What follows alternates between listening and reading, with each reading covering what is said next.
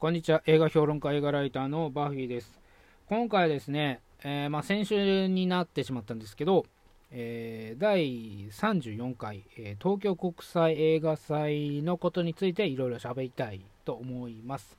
え私はこれですね、え今回、え初めてですね、あの参加しまして、あのまあ、初めてっていうのもそのマスコミ役としてね、え参加したのは今回初めてなんですよ。まあ一般としてもそんなほぼほぼ行ったことないんですけど、だから今回ですね、えー、まあ、なんだろう、あの、言ってしまうと、タダで見れるというですね、マスコミ枠でタダで見れるっていうことなんで、とにかくできるだけ多くの作品を見ようということでですね、えー、でも、残念なことにですね、私、仕事がちょっと、えー、はじ,、まあ、初めと後の方でありましてだからオープニングとクロージングには行けなかったんですけど、えー、その中日でですね4日半、えー、参加しまして、えー、計ですね21本の映画を見ました、えこれもねかなりハードスケジュールであの朝から晩までねえー、銀座、まあ、日比谷のあの周辺をですね、まあ、行ったり来たりして、えー、とにかくま疲れましてね、まあ、足にタコができたぐらいなんですけど、まあ、プレスセンターっていうところがね、あの日比谷の東宝シネマズの、えー、ビル、ビルっていうかな、なんていうんですかね、えショッピングモールでは、ショッピングモールでいいんですかね、あれ。あれの隣になんかオフィスビルみたいなとこがあって、そこにプレスセンターがあってですね、あのマスコミの人はそこでちょっとお休みができるんですけど、えー、そこと映画館ね、銀座シネスイッチ、まあ、まあ、あるいは、えー、有楽町のね、角川有楽町の方を、まあ、行ったり来たりということをして、まあ、間に、まあ、お昼ご飯を食べたりしてたわけなんですけど、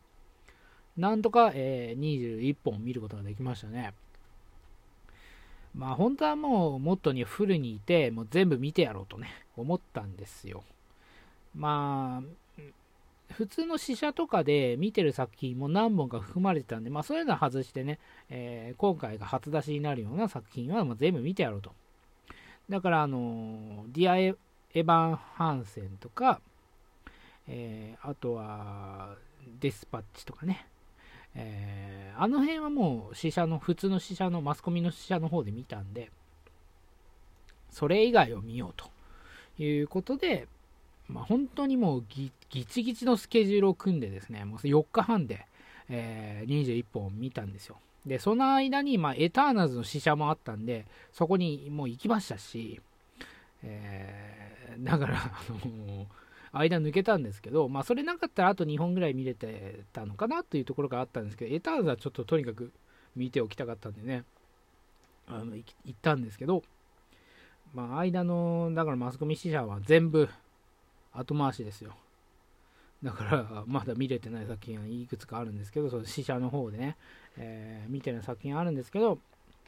まあ、全部後回しの、まだ何回かあると思うんで、それ後にして、で、今回の国際映画祭のやつは、まあ、これ逃したらまた、うんまあ、いつかね、あの、普通に一般上映するかもしれないんですけども、そういう作品もいくつかあるんですけど、もしかしたら見れない可能性もあるんで、とにかく見ておこうということで21本見たということなんですよ。で、本当にね、つわものというかですね、あの、まあ、つわものって言っていいのかわかんないですけど、なんだろうなもう、全部見ないで帰っちゃう人いるんで、帰っちゃうっていうか、まあ、次の回にね、行って、また途中まで見て次の回行って、とにかく量を見ようとしてる人がいたんですけど、まあ、それあんまり意味ないですよね。それで、なんだろう、40本とか見たとしても、内容入ってこないですよね。だから、それは、あのー、やりたくなかったんで、でもまあ映画祭っていうとですね、買い付けの人とかもいるわけですよ。まだ買い手が決まってない、まあ、配給がね、決まってない作品とかもあるんで、まあ、とにかく、えー、雰囲気だけを使おうものとして、とにかく量を見ようということで回ってる人もいることはいるんで、で、とにかくカンヌ映画祭とかにももうそういう感じなんで、それそうとにかくね、あの、本数を見てその中で雰囲気のいいものとかインパクトの強いものを買い付けてくるっていう中にはバイヤーの人もいるんでそういう人とはまたちょっと感覚が違うのかもしれないですけどあのなんかこう私は無理ですね。そんなことはできないということで、まあ、一本一本ねじっくり見ましたけど、まあ、中にはちょっと時間がかぶっちゃってあのエンドロールの途中で帰るとかっていうことはありましたけどその本編の途中で帰るってことは今回なかったですね。なんか失礼に感じましたけどね、それをやるっていうのは失礼な感じがしたんで、えー、私は最後までね、えー、見ましたけどね。そんな感じで、えー、そのちょっと前振りが長くなってしまったんですけど、東京国際映画祭の、え作品でですね、いろいろ、まあ、気になる作品、気になる作品というか、見てね、え面白かった作品を紹介していきたいと思うんですけどね、まあ、ちょっと順番に行っていきましょうかね。あっとですね、まずですね、カルフォルニエという作品で、これイタリアの映画なんですけど、これはですね、もともとドキュメンタリー作家の監督がいまして、その人の初劇映画になるんですけど、えこの前にですね、あのイタリアのちょっと名前忘れちゃったんですけど、あの私のサイトにレビュー書いてあるんで、そこに見てもらえれば分かると思うんですけど、イタリアのですね、あの初の女性ボクサー。でオリンピックにも出た人がいるんですけどその人のドキュメンタリーをこの前に撮ってるんですよ。でその人に密着するにあたってたまたま出会った少女にすごい魅力を感じてそのその少女を主人公にした劇映画を作ろうということでこの映画が作られたっていうことなんでで本当にこの少女のなんだろうあのこの少女はですね、まあ、モロッコという国ねモロッコっていう国はあのイスラム教徒がすごい多くってその多くっていうか、まあ、イスラム教徒で成り立っているような国なんですごい厳しいんですよね。え本当に男性社会だし、まあ、そういったところから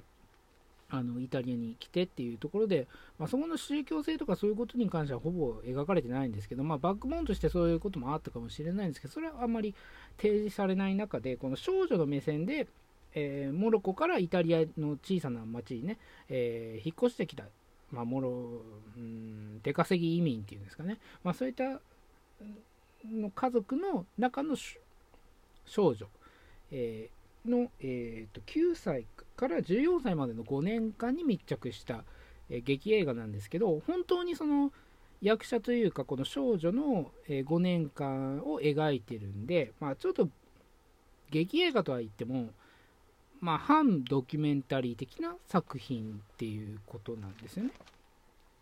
で、この少女も、あのー、最初はね、あのモロッコに帰りたい帰りたいって言ってるんですけど、まあ、そのうちにまあ子供ですから、まあ、場に慣れてくるというか、えー、慣れてき、まあ、みんな慣れ、家族のみんなも慣れてきたところにはお父さんがね、モロッコで仕事を見つけたということで、まあ、帰帰ろうとするんですけど、みんなついていこうとしないと。あの私たちはここにところに残りますよと。いうことで、まあ、イタリアに残るわけなんですけど、まあ、そういった気持ちのちょっとした変化ね、えー、まあ、10代だから10代でね、まあ、どこの国ももうもう今はねそのスマホとか、えー、まあ、インスタとかね YouTube とかそういうものに夢中になってる。本当にあの、等身大な、えー、10代の、まあ、目線から描かれる、えー、物語っていうことで、まあ、そこに何だろうあの、さっきも言ったように宗教性とかそういったことはあまり見え隠れしない状態で、まあ、単純にその少女の目線で、まあ、多感な10代の、えー、時期ねこのイタリアの地において、えー、そういったものが描かれていくっていう、まあ、ちょっと反ドキュメンタリー的な映画でしたね。で、あと、ザ・ドーターっていうね、これスペインの映画ですけど、これ結構話題になってたんですけど、正直普通でしたね、これはね。えー、みんなあんまり評価高くなかったですね。まあ、前評前評価は高かったですよ。まあ、注目度が高かったんですけど、まあ、設定とかね、まあ、いろいろ面白い設定だったんでね、まあ、少女が、えっ、ー、と、なんか施設にね、えー、なんか少年犯罪者の収容施設に入ってる、えー、女の子が、え妊娠してしまったと。いうことで、その子供を、え、出産、隠れて出産させて、その子供を、え、もらおうと。自分たち、その子供がいない夫婦が、夫婦の、えーと、夫の方がその施設の先生をしてるんですね先生だったかな、えー、関係者なんですよね。でその女の子の、えー、出産した子供をもらってしまおうということで、まあ、そんななんかあの監禁とかそういうわけじゃないんだけどあの表に出ると捕まってしまうし、あのー、まあ、降ろされてしまうっていうこともあってそのこの人はですねあの山の奥に住んでるんで、まあ、誰も見に来ないだろうということで少女をその家に住まわせて、まあ、出産させてその子供をもらってしまおうという計画を立ててあの夫婦ともども立ててですねこの少女とその夫婦の、まあ、奇妙な三角、まあ、三角関係じゃないな、えっと、共同生活が始まっているわけなんですけどこの女の子がですね、まあ、すごいわがままというか、まあ、わがままっていうか、まあ、中に閉じ込められてるんで、閉じ込められてるって言っても好きなことはできるんですけどね、家の中に関してはね、テレビを見たり、まあ、歩き回ったりできるわけなんですけど、出かけたいよと。あの好きな男の子に会いに行きたいよという、で、見つかったら警察に連れてかれてしまうっていうのにね、えー、そういったちょっと問題行動を起こし出すんですけど、まあ、どっちがおかしいのかっていうところですよね。えー、その少女を監禁してるこの夫婦がおかしいのも大前提なんですけど、そのそれは了承して、了承して、えー、とそのついてきたはずなのに、勝手な行動をとるっていう、この少女の、心境もなかなかおかしいというところで、どっちがおかしいのかっていうね、話になってくるわけなんですよね。まあ、そこはちょっとあの見どころっていうか、あれなんですけど、ちょっとね、あのまあ、結末がちょっと、案の定っていうか、えー、まあ、予想できてしまうものだったんで、まあ、そこがちょっと残念っていうことがね、え、期待値を上げすぎるとダメかなっていうところもありますね。あとは、あとはですね、ちょっとどんどん行きたいと思うんですけど、その日の夜明けという作品、えー、これはですね、どこだったかなえー、っとですね、これはね、どこの映画だったかなちょっとインドじゃなくてですね、えー、っとですね、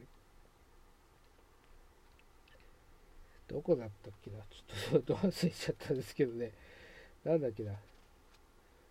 ちょっとこれは飛ばします。えー、あ、と、あ、いいや。えっ、と、これで、ちょっとどこの映画だったか忘れちゃったんですけど、えー、これで、あの、パブロ・デルータっていう実際の人物がいまして、まあ、その人の若い時代を描いた作品なんですよ。で、年いったっていうか、ちょっと年配の時期の、えーと、でパルデパブロ・デルータっていう人を描いた作品とか小説っていうのは結構いろいろ出てて、日本でも出版されたりしてるんですけど、若い頃の物語っていうのがあんまりなくてですね、あスリスリランカ映画ですね、えー、スリランカ映画で、あのその若い時代に植民地時代のスリランカにいたっていう時期があってその時を描いてるんですけど、まあ、その時はね、まあ、今でもまあそのカースト制度ってありますよね。でそのカースト制度のおかしさっていうかねその同じ人間であるのにそのなんかその中でなんか階級が存在しているっていうおかしなところっていうのをそのパブロ・デ・ルーダっていうその外国人の目線であの見るということもあるしだから外国人の目線でちょっと異国の地のおかしさを、えー、見ていくという、まあ、旅行ものっていうのかな。そういった、えー、側面のある作品でもあるんですけどその中で逆にそのそこに住んでいるえー、人の目線も描かれるということで両方が両方そのパブロ・ネルーダもそうだしそこに住んでいる人たちもそうなんだけど両方の異国のものを見る目線っていうのがちょっと交差することで、まあ、面白い、え、展開になっていくというもので結構コミカルでね、え、コメディタッチであるんだけどちょっとコメディとは言ってられないような、え、展開になっていくというような作品ですね。まあ、これはあのそこそこという感じの作品でしたね。であとはですね、えー、オマージュという作品、これ韓国映画なんですけど、えー、これですね、あの、ちょっとね、これもちょっと反ドキュメンタリー的なところがあって、あの、主人公は女性の映画監督なんですよ。あのジワンという人で、えー、その3作映画を作ったんですけどどれもちょっとパッとしないということで自分の才能がですねあの自分に才能があるのかっていうところでもうつまずいてしまってる状況なんですよ。でそんなにお金があるわけでもないしだからそんな新作をねいっぱい撮れる状態でもないと、えー、子供自分の子供たちはですねその自分の作品よりもアベンジャーズとかねそういうメジャー作品にばかり気を取られていてこのまま私が監督をしてていいのだろうかと、まあ、韓国はね、えー、男性社会ですからえー、映画業界も男性社会、まあ、より男性社会ですよ、ああいうところはね、えー、まあ、いろんな映画で描かれてますけど、あのー、裏テーマとしてもね、えソフィア・タカールの、まあ、ブラッククリスマスとかそういったブラックビューティーとかそういった作品にも描かれてますけど、あのなんだろうな、まあ、だからこそ、まあ、だからこそっていうか、だから、え私はね、え活躍できてないんだというような、まあ、ちょっとくじけてしまってる、えー、女性監督なんですよね。で、たまたまですね、あのー、えー、第2人目の、歴代で2人目のですね、韓国で歴代で2人目の、初めから2番目の、えー、初の、初のじゃないな、2番目だから初じゃないんですけど、えー、女性監督の撮った女判事という作品がありまして、これの、修復作業を頼まれるんですよね。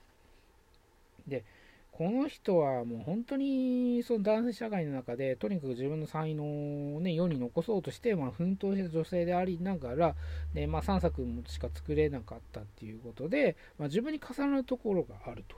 いうことで、まあ、その人を調査して調査したり、まあ、その作品自体を修復するために、まあ、資料を集めたりして、えー、関係者にね、あの、話を聞きに行ったりするっていう、その過程がですね、ちょっと反ドキュメンタリー的になってて、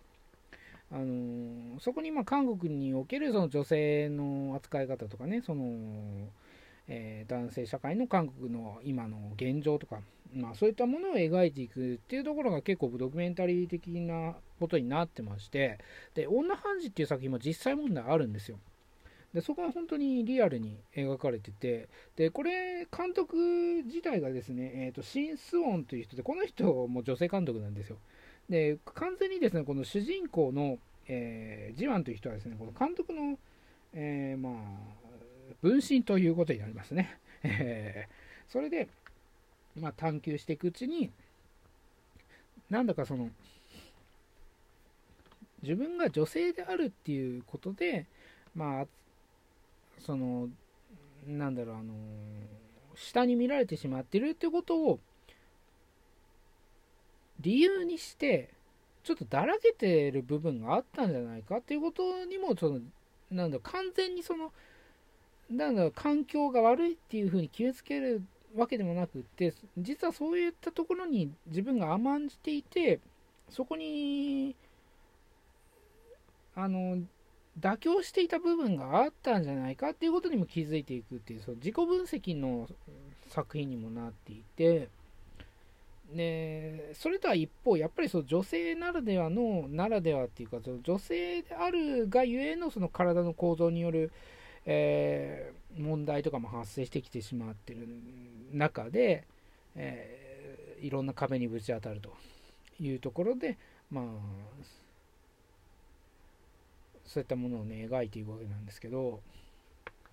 だからね、あの結構本当にドキュメンタリー的なっていうか、まあ、最近韓国はね、あのジェンダー問題をかなり取り扱っててですね、そのあのジェンダーギャップ指数っていうのが結構ね、あの悪いランキングにされてますから、まあ、すごいあの女性蔑視については、ね、厳しいあの作品が、ね、あるんで、ちょっとねあの、プロパガンダ的なところもあるかもしれないんですけど、あのなんだろう、こういう映画を使ってね、実はそうでも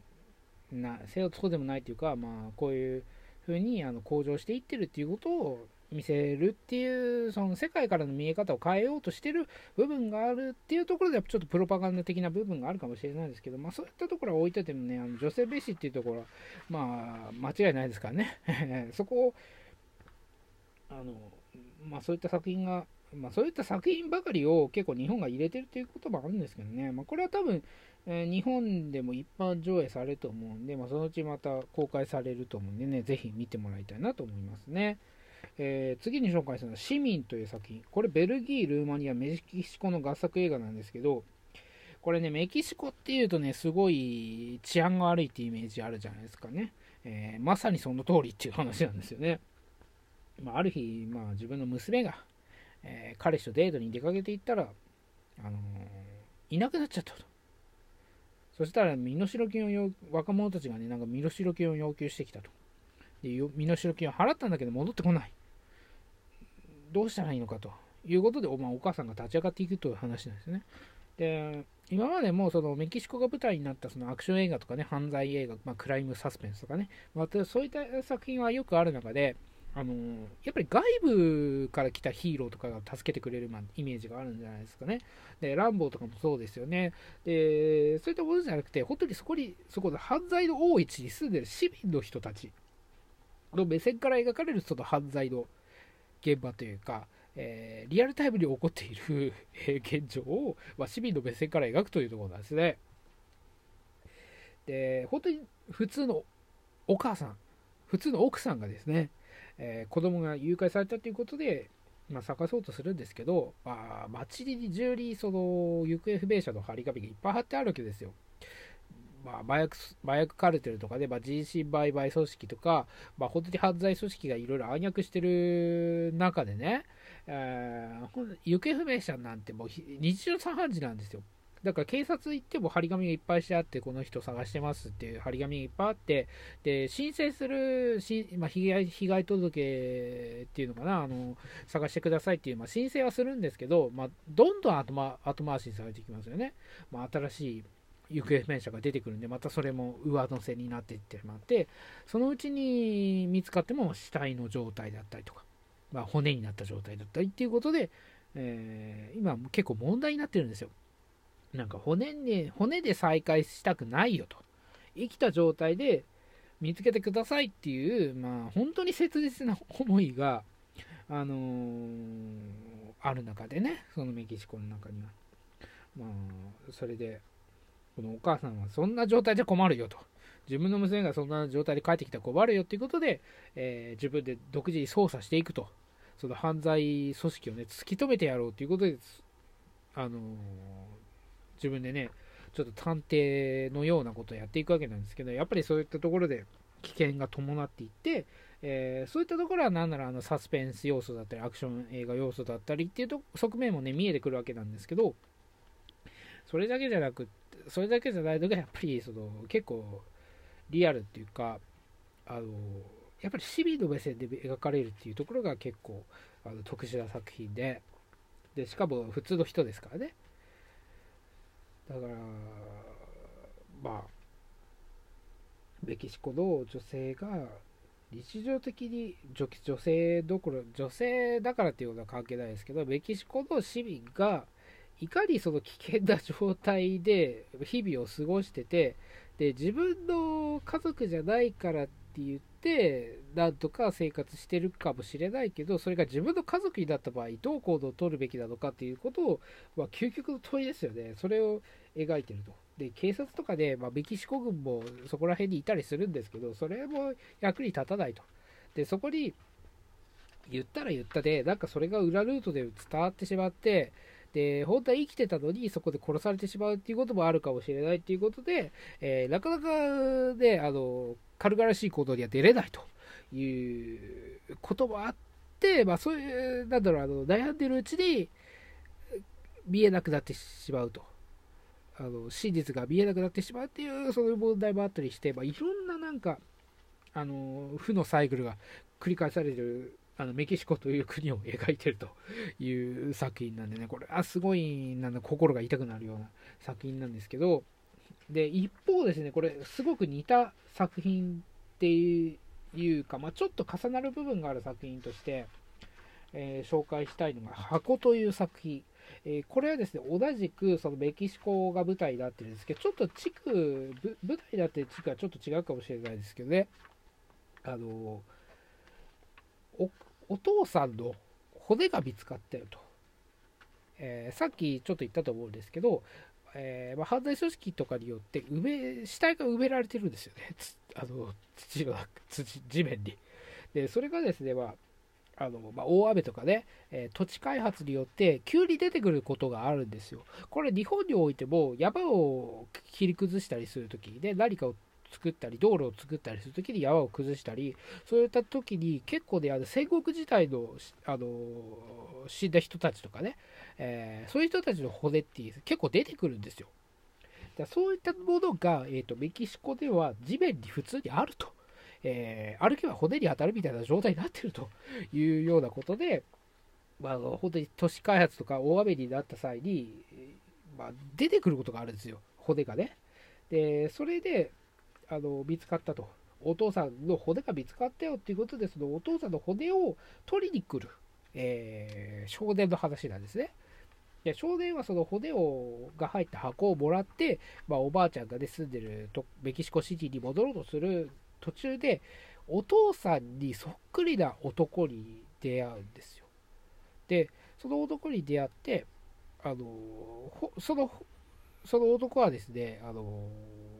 違うよというわけですよ。当然だからね。お父さんじゃないよ。何言ってんだよ、あんたは。ということを言ってくるわけなんですけど、この少年はですね、あのその人がお父さんっていうことをも信じきってしまって、とにかくまストーカーのように付きまとうと、まあ、それはちょっと怖いんですけど、あのでその男も男もあのそれに根負けして、まあいいよとも、じゃあちょっと仕事でも手伝いっていうことで、あのなんだ、右腕みたいな形で、まあ、連れ回すわけですよ。仕事場にね、連れて行ったりするわけなんですよね。で、その男っていうのは何、何の仕事をしているのかっていうと、えー、貧困層の人たちには仕事を斡旋していると。まあ、工場に連れて行って、えー、食のない職を探している人たちを、まあ、工場に連れて行って、その工場はまた人員が不足してるんで、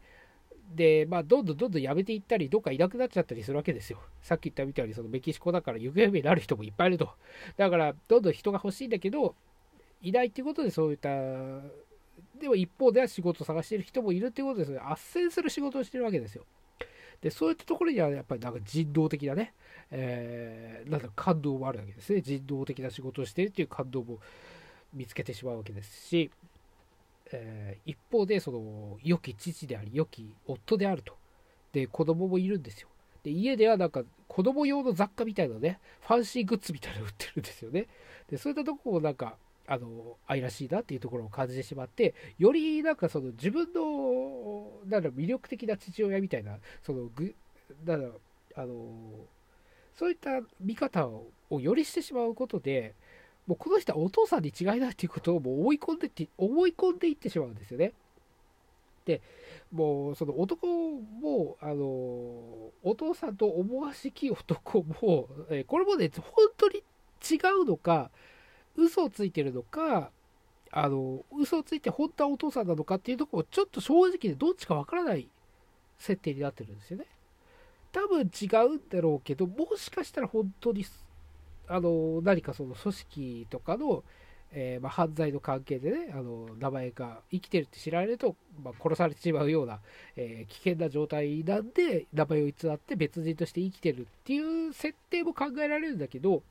それはちょっとどっちだ、どっちなのかわからないっていうようなちょっと濁した状態で描かれてるんですよね。で、えー、それで、まあ、その男を混ざれなくて、えーと、その少年にでままた愛着が湧いてしまって自分の相棒みたいにしていくんですよ。で自分の夢とかもね夢とか秘密とかも語り出すんですよね。で自分はま小さな倉庫が今1個あるからそこでなんだろうあの小さな工場を開いてあの